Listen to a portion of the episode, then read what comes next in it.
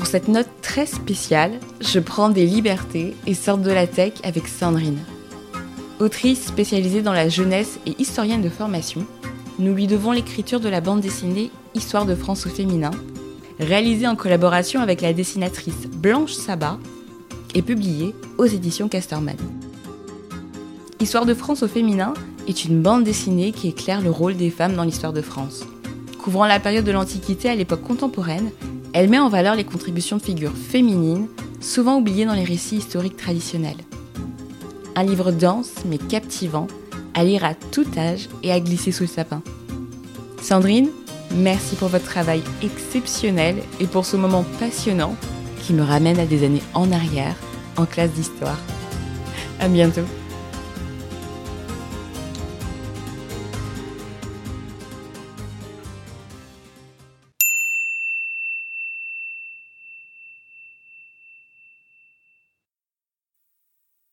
Bonjour Sandrine.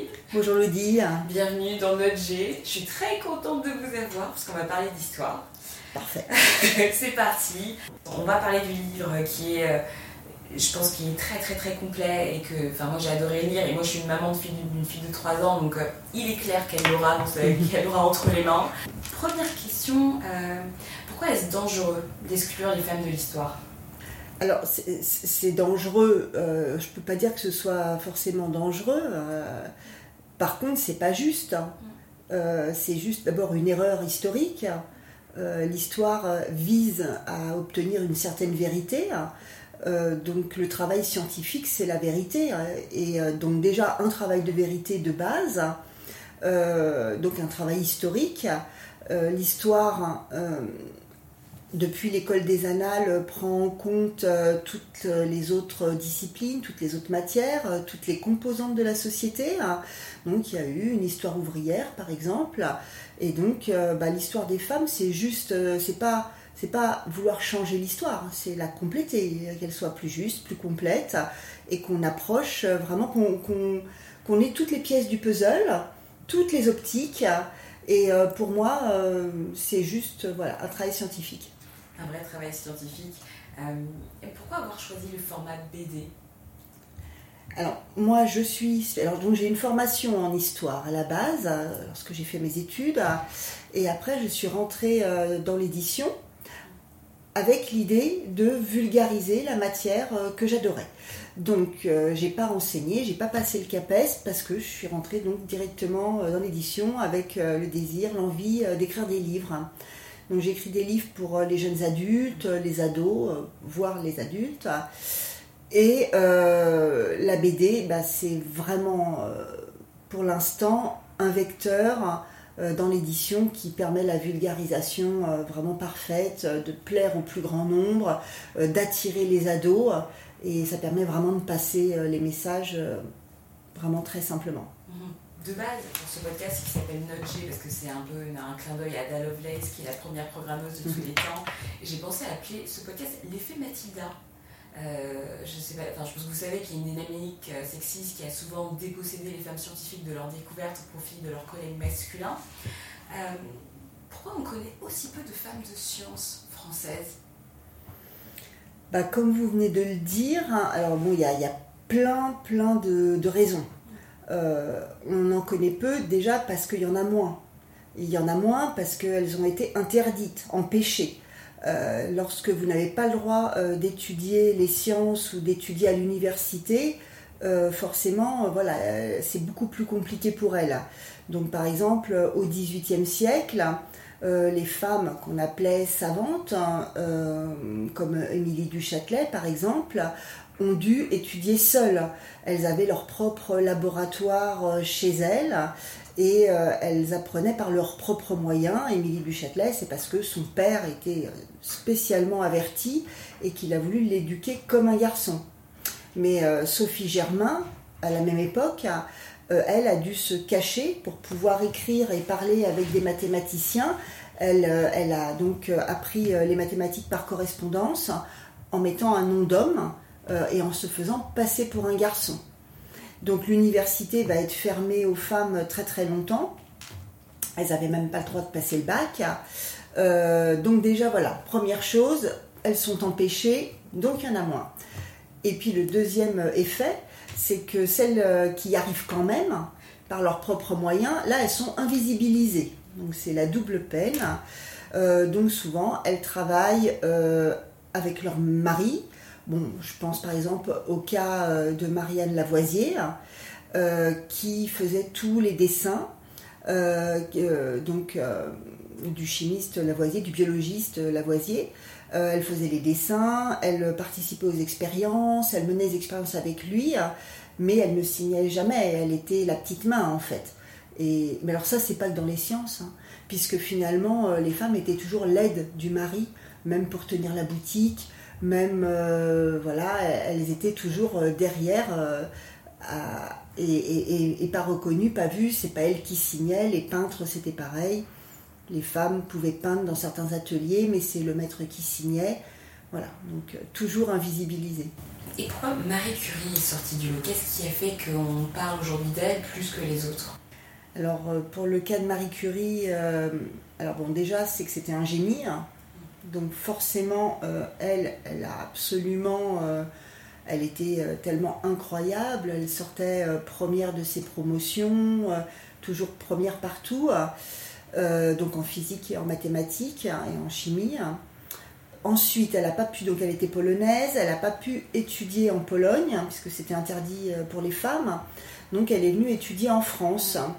Et elle est sortie du lot aussi parce que c'était à un moment donné la bonne époque. C'est-à-dire les choses avaient un peu évolué, c'était le 19e siècle. Euh, et elle a commencé d'abord à travailler avec Pierre Curie. Donc voilà, avec lui, son premier prix Nobel, elle l'a eu conjointement. Et c'est que peu à peu euh, qu'elle est vraiment sortie du lot. Quand son mari est décédé, elle a eu le droit d'enseigner à la Sorbonne, ce qui s'était jamais vu.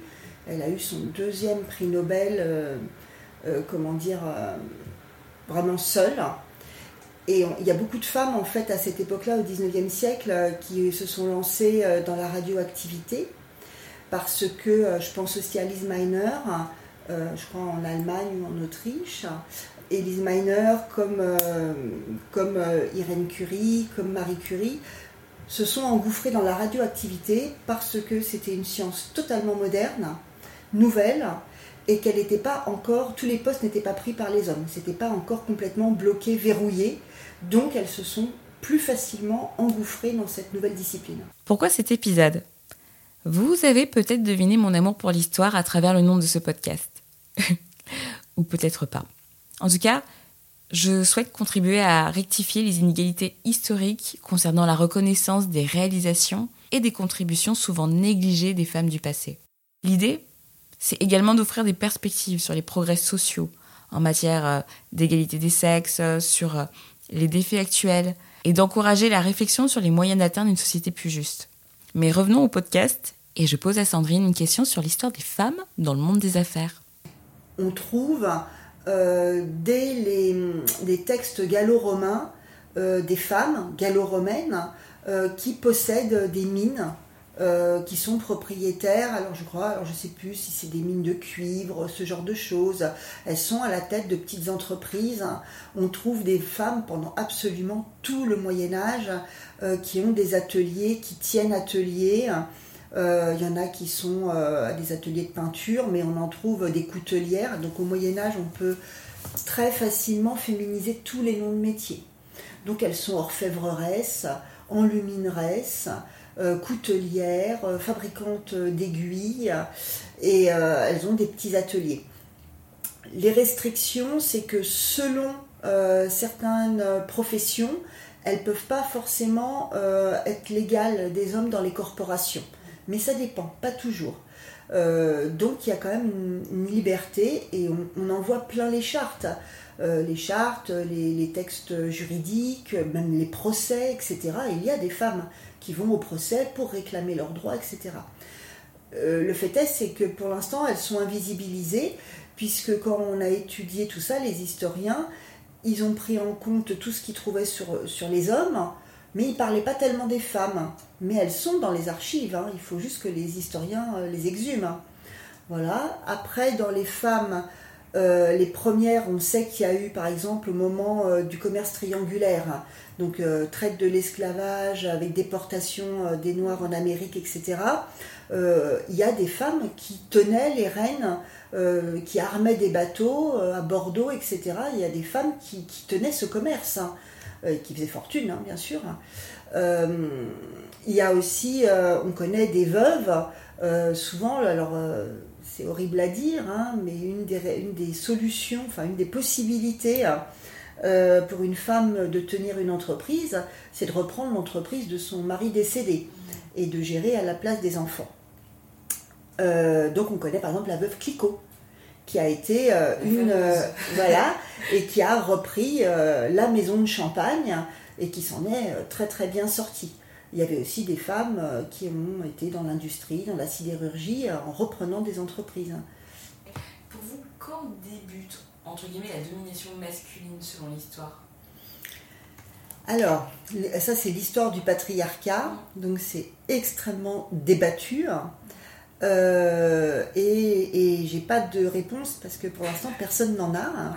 Alors, ce qu'on sait de façon sûre et certaine, c'est qu'au moment de l'Antiquité, les Mésopotamiens, les Égyptiens, les Grecs, les Romains, c'est plié.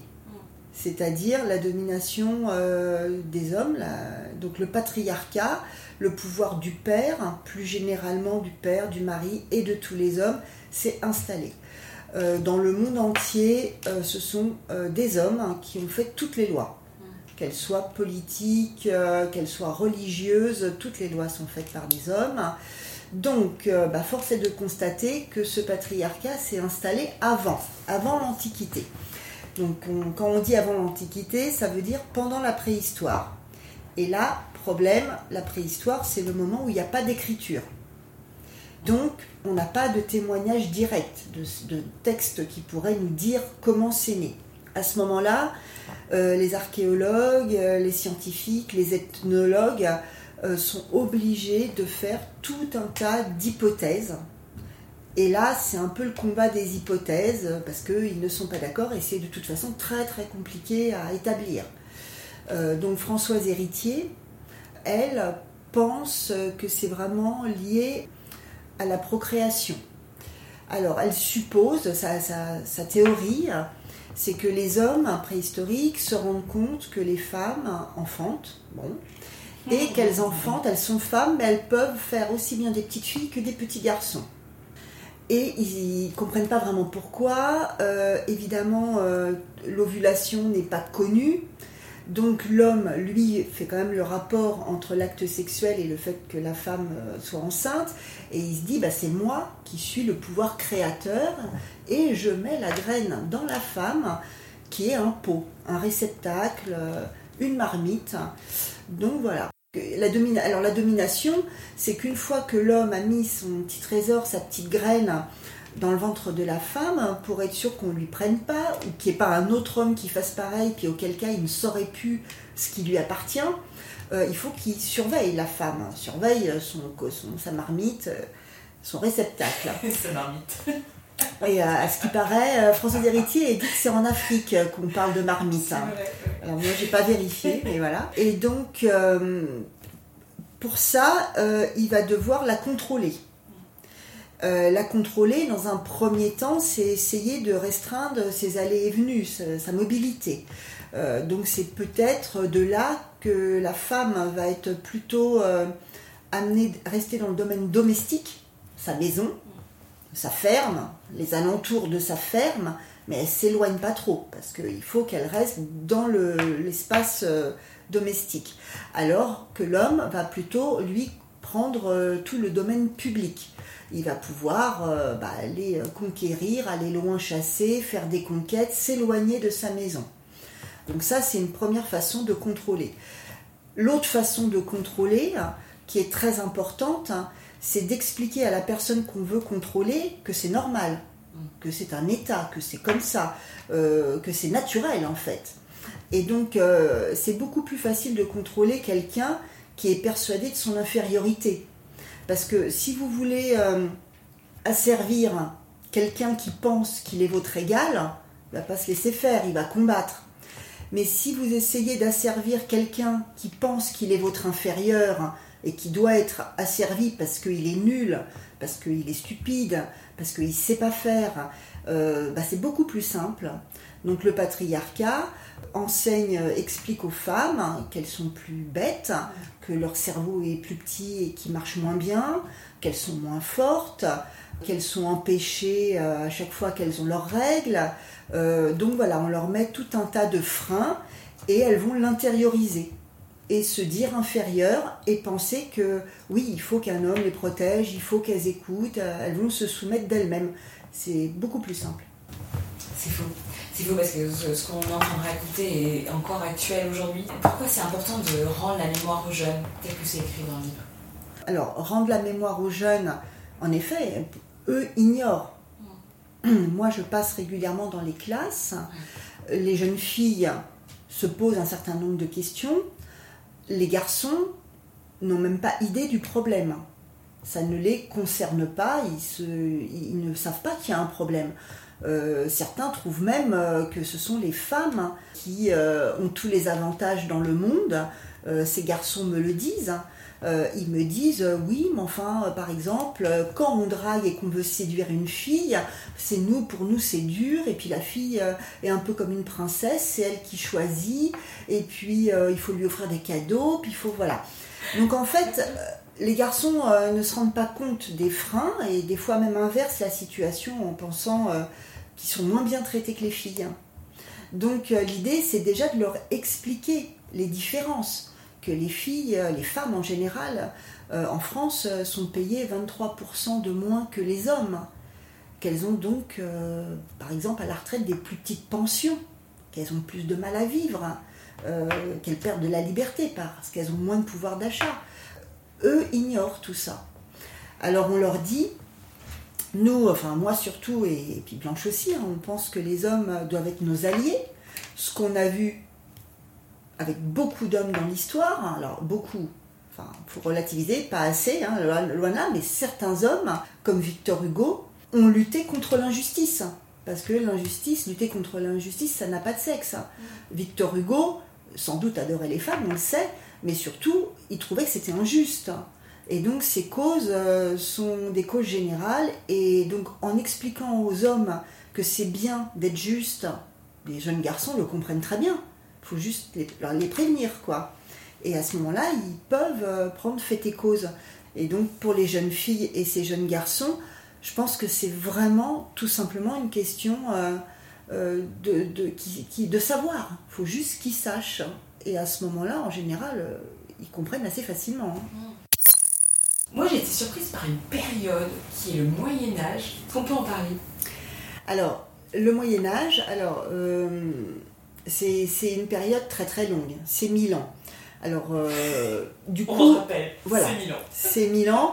Donc, du coup, le Moyen-Âge, euh, bah, c'est pas euh, une seule période, c'est plusieurs périodes. toute l'histoire a été saucissonnée, les, périodes ont été dites hein, au 19e siècle par des historiens hommes qui ont donc décidé des noms, des périodes et du découpage comme eux le souhaitaient. Euh, donc une des questions, ce serait de se dire que si les femmes avaient fait euh, le découpage de l'histoire, on ne serait peut-être pas sur ces mêmes périodes.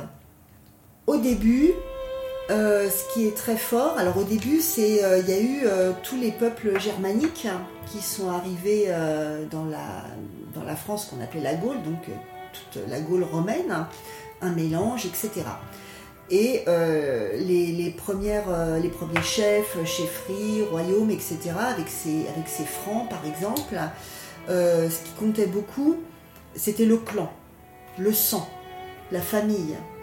Donc les femmes pouvaient avoir un certain pouvoir parce qu'on allait favoriser son clan, que ce soit un homme ou une femme. Quand les hommes partaient à la guerre, ils laissaient très facilement leur château à leur femme ou à leur mère.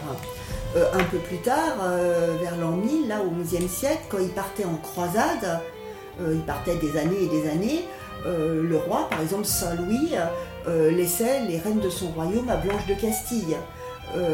voilà, donc là c'était vraiment, les, femmes étaient dans l'entourage, les sœurs hein, pouvaient être régentes, les mères, voilà. Et petit à petit, il va y avoir un glissement euh, qui fait que cette noblesse va être mise au pas, euh, à la fois par un pouvoir royal plus puissant et par l'Église, euh, l'Église catholique en France. Et petit à petit, les femmes vont perdre le pouvoir dans l'entourage du souverain et vont perdre des droits. Donc on trouve au début du Moyen Âge beaucoup de femmes qui sont seigneurs, euh, si les parents n'ont pas eu de fils ou si le fils est décédé, c'est la fille qui va prendre la seigneurie. On le voit dans le duché d'Aquitaine, puisque c'est Aliénor d'Aquitaine qui règne sur son duché, un duché extrêmement puissant. On voit qu'Aliénor euh, se marie une première fois avec euh, le roi de France. Elle, elle, gère elle-même son duché, elle se marie avec le roi de France, elle fait donc une alliance prestigieuse. Avec le roi de France, elle part, euh, elle fait aussi les croisades, elle part en croisade, elle revient, et puis finalement, euh, elle et le roi de France, ils s'entendent pas, elle se séparent, et puis euh, ni une ni deux, elle se remarie avec le roi d'Angleterre. Donc très puissante, elle fait ce qu'elle veut. Bon, ça, petit à petit, ça va s'arrêter. Les reines vont perdre de leur puissance. Les reines de France, on le sait, enfin, n'existent pas, puisque les filles sont exclues du trône de France.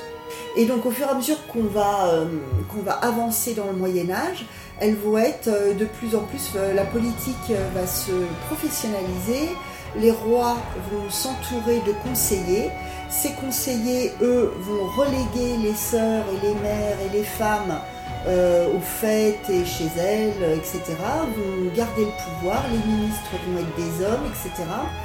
Et plus on va monter, plus on va arriver euh, vers la fin du Moyen Âge, moins les femmes euh, auront de puissance, elles vont être de plus en plus exclues.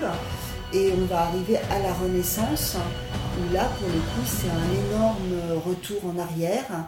Et là, elles sont euh, complètement, elles sortent complètement du pouvoir, quasiment. Encore un petit peu avec les Valois, puisqu'il y a Catherine de Médicis, mais de plus en plus, après, elles vont être marginalisées. Euh, on parlait de Hugo. Euh, pourquoi Rousseau est le roi de la misogynie? Alors euh, Rousseau, oui, bah, il, a fait plusieurs écrits hein, en disant que la femme devait être soumise à l'homme. Alors je vais vous lire, hein, je peux vous lire ce qu'il a dit. Alors il faut juste que je le retrouve. Donc voilà, euh, donc euh, Rousseau a dit notamment la femme observe, l'homme raisonne. Et ensuite il a dit toute l'éducation des femmes doit être relative aux hommes, leur plaire, leur être utile, se faire aimer et honorer d'eux, les élever jeunes, les soigner grands, les conseiller, les consoler, leur rendre la vie agréable et douce. Voilà, c'était sa vision. Euh, et il a eu beaucoup de succès. Et il a eu beaucoup de succès. Voilà. Alors qu'il est vraiment assez insupportable. Mais Rousseau n'a pas été suivi de tous. Scandalisé, Jean-Laurent d'Alembert, un renommé mathématicien de l'époque, lui écrit une lettre ouverte dont je vous lis un passage. Quand la lumière sera plus libre de se répandre, plus étendue et plus égale, nous cesserons de tenir les femmes sous le joug et dans l'ignorance. Ce qui est surprenant, c'est que le siècle des Lumières a été une période marquée par un renforcement de la marginalisation des femmes. C'est ce que j'ai fait remarquer à Sandrine d'ailleurs. Alors, il y a quand même des femmes au siècle des Lumières qui, qui étaient reconnues, puisqu'on a parlé d'Émilie du Châtelet, qui était quand même la maîtresse de Voltaire, et Voltaire en parlait euh, comme de son égal, et la traitait comme son égal. Mais euh, non, il y a eu un peu un raté. Euh, les philosophes aussi étaient dans d'autres considérations.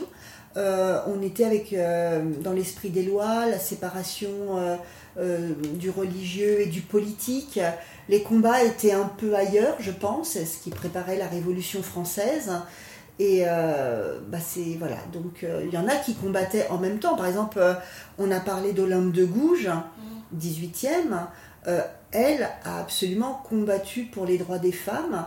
Elle, a, elle était révolutionnaire, mais elle était contre la terreur. Elle a également euh, lutté contre l'esclavage dans les colonies françaises. Donc voilà, il y a des gens qui, étaient très universalistes et qui luttaient contre toutes les injustices. C'est assez euh, incroyable tous ces allers-retours qu'on a pu faire. C'est un peu ces montagnes russes entre euh, les femmes sont mises en lumière et puis on leur, retire leurs droits. On a ce balancier continuel et j'ai l'impression que le 19e siècle est un peu vu comme ce siècle de recul, comme le livre l'indiquait. Pour quelles raisons alors, bah, en effet, comme vous venez de le dire, toute l'histoire de la condition des femmes, bah, c'est des avancées et des reculs.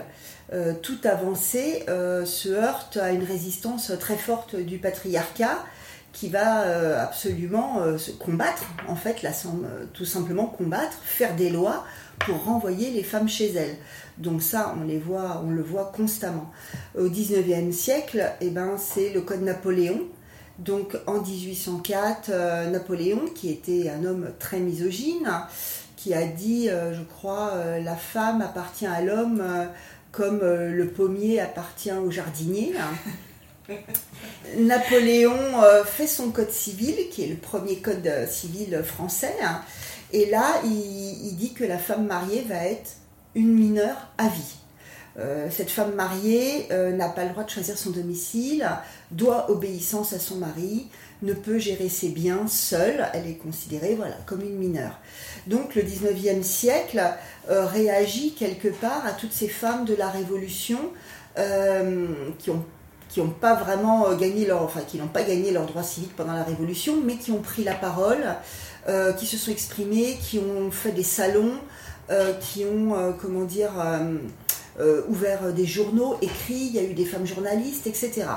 Et donc, euh, on s'est dit que, bon, voilà, euh, elles ont fait la révolution, mais ça va bien maintenant. Alors, euh, on les fait passer un peu pour des mégères, des hystériques et tout. Et puis, on leur dit maintenant, vous rentrez chez vous, et puis vous y restez, vous reprenez la cuisine, vos travaux d'aiguille, et puis voilà. Et donc, Napoléon fait ça. Mais il va y avoir une résistance des femmes, hein, puisque le 19e siècle, ça va être aussi le moment de la grande, grande émancipation avec les suffragettes, les suffragettes françaises, qui vont absolument pas se laisser faire, combattre. Et euh, du coup, c'est quand même le 19e siècle qui va ouvrir après euh, la voie euh, pour que les femmes aient accès à l'école, aux études supérieures, aux métiers, etc. ça commence au 19e siècle avec Hubertine Auclair. Hubertine Auclair, bon, bah, c'est la première qui emploie le mot féministe pour parler des militantes des droits des femmes et euh, elle va, euh, par exemple, faire la grève de l'impôt. Euh, parce que les femmes n'avaient pas le droit de voter, mais par contre, elles n'avaient pas le droit de faire les lois, elles n'avaient pas le droit d'être élues ou d'élire, mais il fallait qu'elles payent l'impôt. Donc Hubertine Auclair a dit, puisque je ne vote pas, je ne paye pas. Elle, a fait beaucoup d'actions. D'autres femmes, donc en 1904, ont, brûlé le code civil, ont fait des autodafés, ont jeté le code civil dans les flammes. Elles ont fait des journaux comme Marguerite Durand, un journal entièrement euh, écrit, fabriqué euh, par les femmes. Et donc voilà, il y a cette première vague féministe très importante. Et puis il va y avoir après d'autres vagues euh, jusqu'au jusqu'au MLF, hein, au mouvement de libération des femmes, euh, donc dans les années 70. Et là, ça va être aussi une énorme euh, révolution des mœurs, mm. du fait que les femmes vont s'habiller autrement, vont se montrer autrement. c'est l'après-guerre, il y a beaucoup de travail, elles vont travailler de plus en plus, elles vont avoir leur salaire et très vite elles vont obtenir du coup le droit d'avoir un compte en banque euh, et puis de, gérer leurs propres biens. Le droit de vote, elles l'ont obtenu juste après la guerre, hein, 1944. Euh, alors il avait été beaucoup repoussé parce que Hubertine Auclair le demandait déjà au 19e. Après la Première Guerre mondiale, euh, la plupart des femmes d'Europe et du monde occidental ont eu le droit de vote.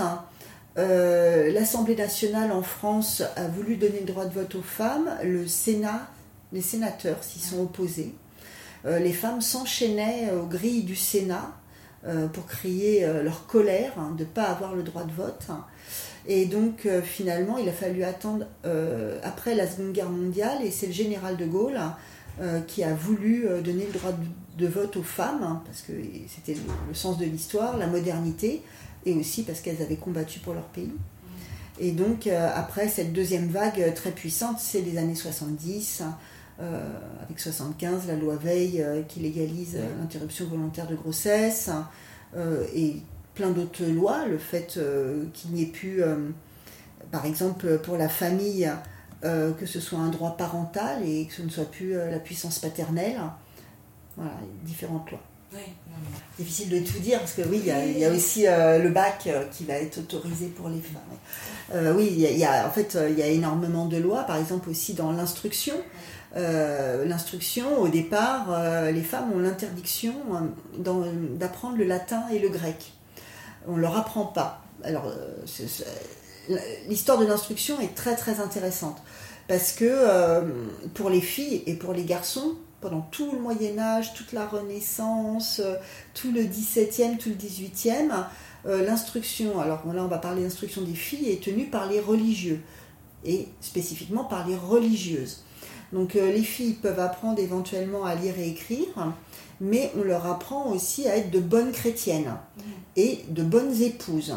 Donc elles ont un enseignement particulier, elles n'ont pas le même enseignement que les garçons qui eux vont avoir un enseignement éventuellement théologique, mais aussi la médecine, le droit, euh, une instruction militaire. Les filles, on va leur apprendre, les religieuses vont leur apprendre à être de bonnes chrétiennes, à savoir chanter, à connaître la Bible, euh, et puis à faire tout un tas de travaux d'aiguille, à tenir leur maison, à leur inculquer qu'elles doivent être douces, patientes, souriantes. Donc cette instruction, c'est plus la même. Et donc elles ne font pas de grec, elles ne font pas de latin. Euh, donc elles ont et ça, ce sont des matières obligatoires pour passer le baccalauréat. Donc elles ne peuvent pas le passer. Euh, la première qui va réussir à passer le bac, hein, c'est Julie Victoire d'Aubier, hein, qui va apprendre le latin, le grec seul, euh, et qui va réussir à avoir, obtenir le bac. Et le bac, c'est très important parce que c'est le diplôme qui permet de rentrer à l'université. Les universités, donc, sont, elles, fermées aussi aux femmes. Tout arriver à l'université, faire des études supérieures, ça va être un combat qui va être mené au 19e siècle. Mm. Et donc euh, Julie Victoire d'Aubier obtient le bac. Le ministre euh, ne veut pas vraiment lui donner le diplôme, parce qu'il dit que ça va nuire au diplôme euh, s'il se féminise, hein, ça va le, le, rabaisser. Et à ce moment-là, c'est l'impératrice Eugénie qui va intervenir avec d'autres pour que le diplôme soit donné. Euh, mais elle n'a toujours pas le droit de rentrer à l'université, malgré qu'elle soit diplômée, S-lettres, et euh, elle va continuer à étudier seule. Et elle va obtenir sa licence, seule. Euh, donc c'est un, long combat. les femmes vont petit à petit obtenir le droit, donc au début du, enfin au 19e siècle, elles vont obtenir le droit d'accéder à, avoir un enseignement secondaire voilà, donc petit à petit, on va créer euh, des lycées pour les filles. Donc ça, c'est en 1880, donc c'est la loi Camille C. Donc il y aura des lycées pour les filles, mais sans accès au baccalauréat. Donc voilà. Ensuite, on va créer un baccalauréat féminin en 1919. Et ce n'est que très tardivement, en 1924, que euh, l'enseignement secondaire et le bac vont être exactement les mêmes pour les filles et les garçons. Et qu'est-ce qui différait entre le bac féminin justement et le bac euh, masculin? Est-ce qu'il y quelles étaient les différences précisément? Alors, euh, je me rappelle plus exactement, mais je pense que c'était notamment l'enseignement du latin et du grec. C'est ça, très simplement. Voilà, elles avaient, euh, il y avait des matières qui n'étaient pas enseignées aux filles. Je pose souvent la question de quelle est la plus belle représentation féminine de tous les temps? Pour vous dans notre cas, ça peut être euh, un personnage de l'histoire. Ouais, Damned. Euh, oui, il y en a, il y en a beaucoup, beaucoup. Euh, je sais, on, me pose souvent la question est-ce que j'ai une préférée? Alors après, il y en a qui sont tout à fait exceptionnelles, comme Olympe de Gouges, par exemple. J'aime les femmes qui ont lutté contre l'injustice de façon inconditionnelle, universelle, qui se sont battues, vraiment les combattantes. Mais euh, je pense que donner des modèles uniquement de femmes totalement exceptionnelles et incroyables, euh, pour, euh, pour moi ou pour d'autres et pour les jeunes, c'est peut-être un frein parce qu'on se dit qu'on ne pourra jamais être à la hauteur de, de, ces personnes incroyables. Donc finalement, j'aime bien aussi les anonymes, toutes ces femmes qui ont travaillé toute leur vie, qui se sont donné du mal, qui ont, qui ont combattu pour leur pays, qui ont résisté. Hein. Euh, bah, toutes les ouvrières, les ouvrières du textile, euh, qui depuis la nuit des temps fabriquent tous les vêtements, toute cette industrie. voilà, donc voilà. Bon, moi je vous ai, voilà, je vous ai cité Olympe de Gouges, mais mais je pense qu'il faut aussi beaucoup mettre en avant toutes ces anonymes, tout pour que tout le monde puisse se dire euh, que chacun à son niveau a beaucoup de choses à faire.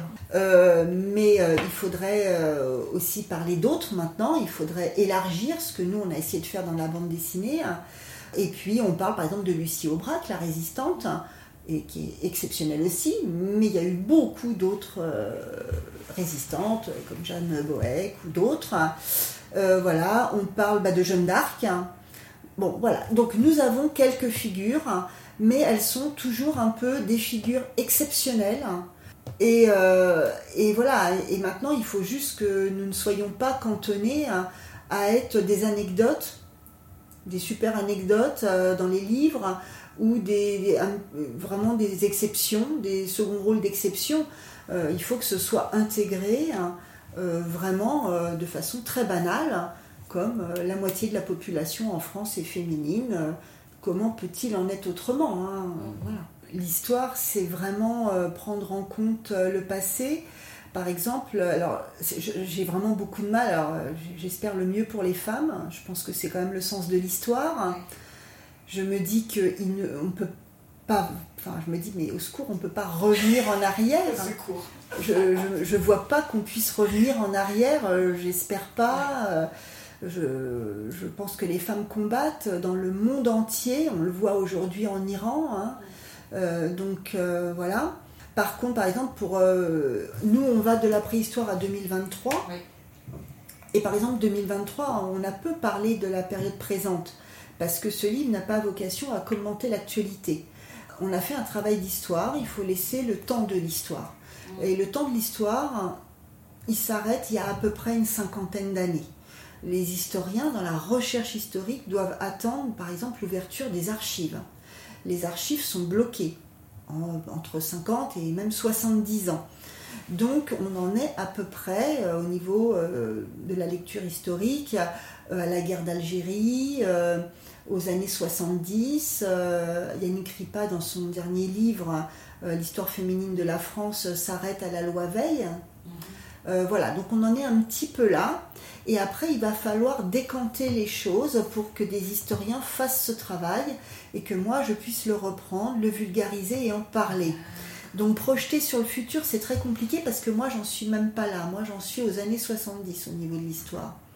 Il va attendre, il va falloir qu'un discours historique s'établisse, qu'un sens se confirme ou s'infirme pour savoir vers où on va. Euh, donc voilà, donc je me dis que les lois sont passées, donc on ne peut pas réellement, j'espère, revenir en arrière, mais les mentalités résistent énormément. Euh, maintenant, il faut que les lois soient appliquées euh, de façon stricte, notamment pour l'égalité des salaires. voilà, donc voilà, donc moi, je, l'avenir, je ne sais pas, j'ai, bon espoir. Je me dis que oui, grâce à l'instruction, grâce aux femmes qui sont toujours très combattantes, hein, combatives, combattantes, j'espère que ça va aller vraiment que vers le mieux, pour le bien des hommes et des femmes. c'est le bien des deux. Parce que vivre dans un état conflictuel n'est pas une bonne solution. Écoutez, je pense que c'est une très très belle conclusion. Euh, non, vraiment, je pense que je, on peut faire deux heures d'émission. Euh, je vous le disais, je trouve ça passionnant. J'ai l'impression d'être en classe et vous regarder avec euh, des yeux enfin, plein d'intérêt. Vraiment un très grand merci. je sais qu'on pourrait refaire plein d'épisodes. Donc, si vous êtes libre, j'hésiterai surtout pas à vous appeler. merci beaucoup en tout cas, Sandrine. Bah, moi, je vous remercie beaucoup pour votre travail et justement euh, pour nous aider euh, à diffuser cette parole euh, et parler donc, de l'histoire de France au féminin. Merci beaucoup. À très bientôt. Au revoir. Au revoir.